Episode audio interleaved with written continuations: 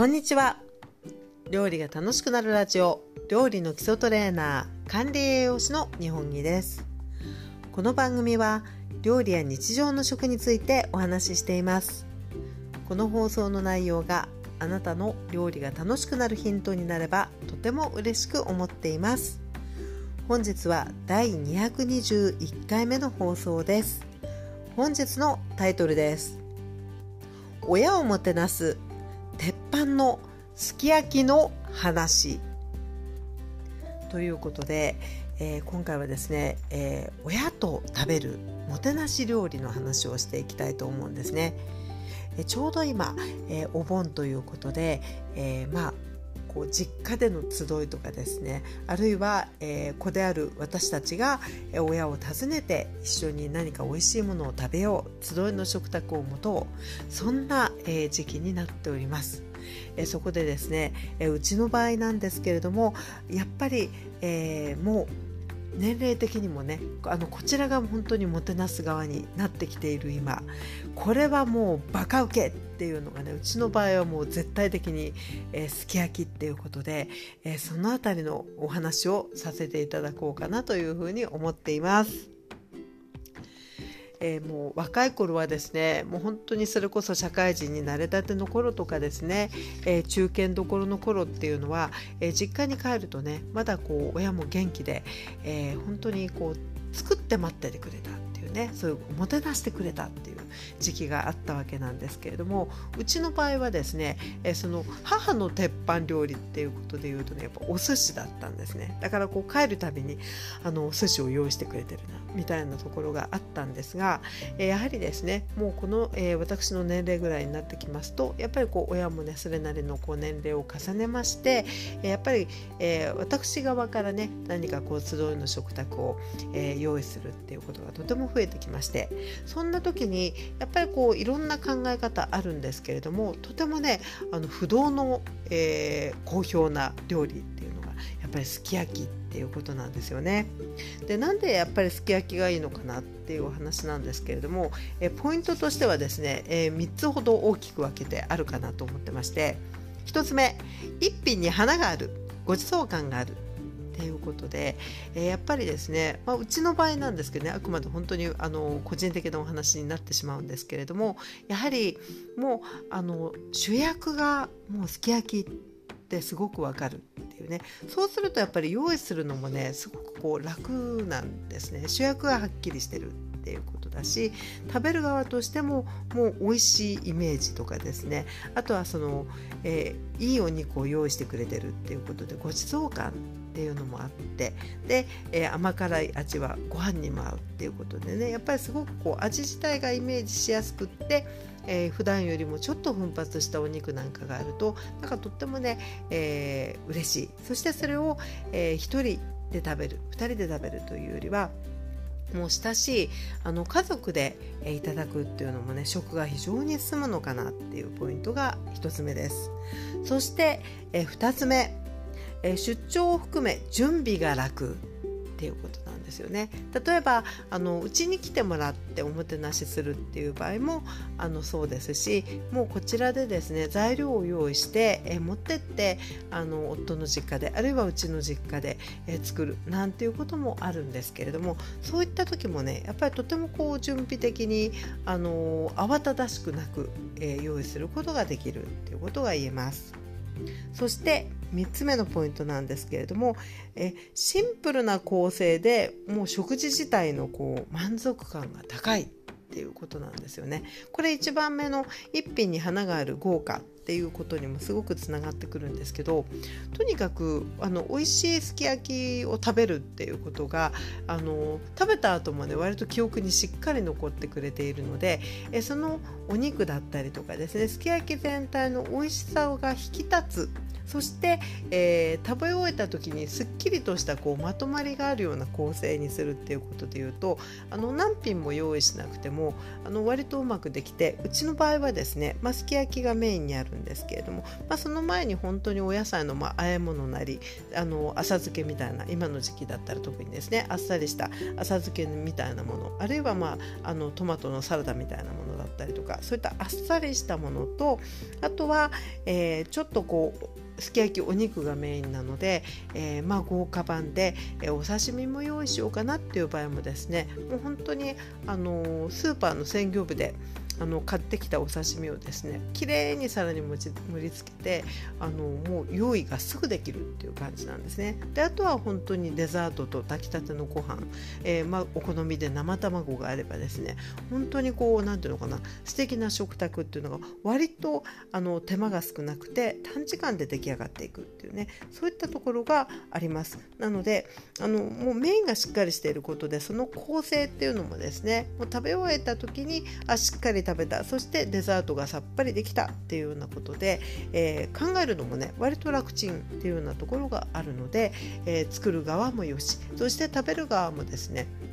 あの喜んで結構食べてもらえるっていうようなことで、えー、うちではねあの私の周りでは大人気のすき焼きでございます。さあこの時にえちょっとね、え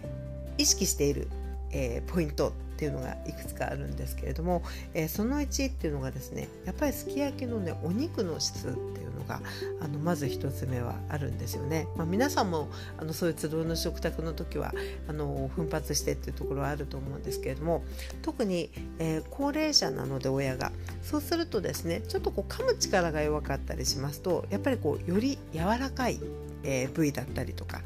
そういったところをあの選ぶっていうのがねうちの場合は大事だったりします。で、え、普段はあの率直に言いますとね本当にそんなにこうあのエクスペンシブなあの高級な和牛なんていうのはそんなにあの頻繁に本当に食べないんですけれどもただやっぱりそういうあの親の年齢なりの食べやすさとかあるいは、えー、自分のこう1人2人ではなかなか食べないようなものを一緒にこうご馳走としていただく喜びみたいなことを考えるとやっぱりこうたまにね、えー、買うのでちょっとだけ奮発したお肉っていうのを用意するんですね。そうするとやっぱりこうお店によってもちょっと違ったりしますしベストなののっていうのがね結構ねいろいろこうあの使ってみるとねあここのがやっぱりうちの場合はすごくいいなっていうのがあるんですけどうちの場合はですね、えー牛肉の和牛のですね、えー、肩ロース極薄切りっていうのがねあのとっても好評なんですね。で、えー、ロースっていうのは基本的にまあ牛でも豚でもあって背中のお肉なんですけれども、えー、よりこう首に近い側っていうのがね肩ロースって呼ばれる部位になってくるんですがここはねあの結構やっぱり柔らかくってで、えー、厚さによってもちろんそのご家族が、えー、しっかり、えー、噛み柔らかいとはいえ噛み応えがあるっていう場合でいうと、まあ、一般的なすき焼き用のスライスでいいかと思うんですけれども、まあ、うちのですね、えー、実家の母の場合は、まあ、よりあの柔らかい方がやっぱり食べやすいっていうようなこともあるので、え、極薄切りっていうのがね、え、お店によって扱いがあったりするので、え、そういった、え、肩ロースで、え、和牛でですね極薄切りっていうのをね使ってたりするんですね。でそれをメインにしながらあとはまあ他のももとかあっさりした部位を混ぜてもいいしあとはですねあの結構うちの場合は、えー、豚肉もね持ってったりします。で豚肉もちょっとね、えー、普段よりも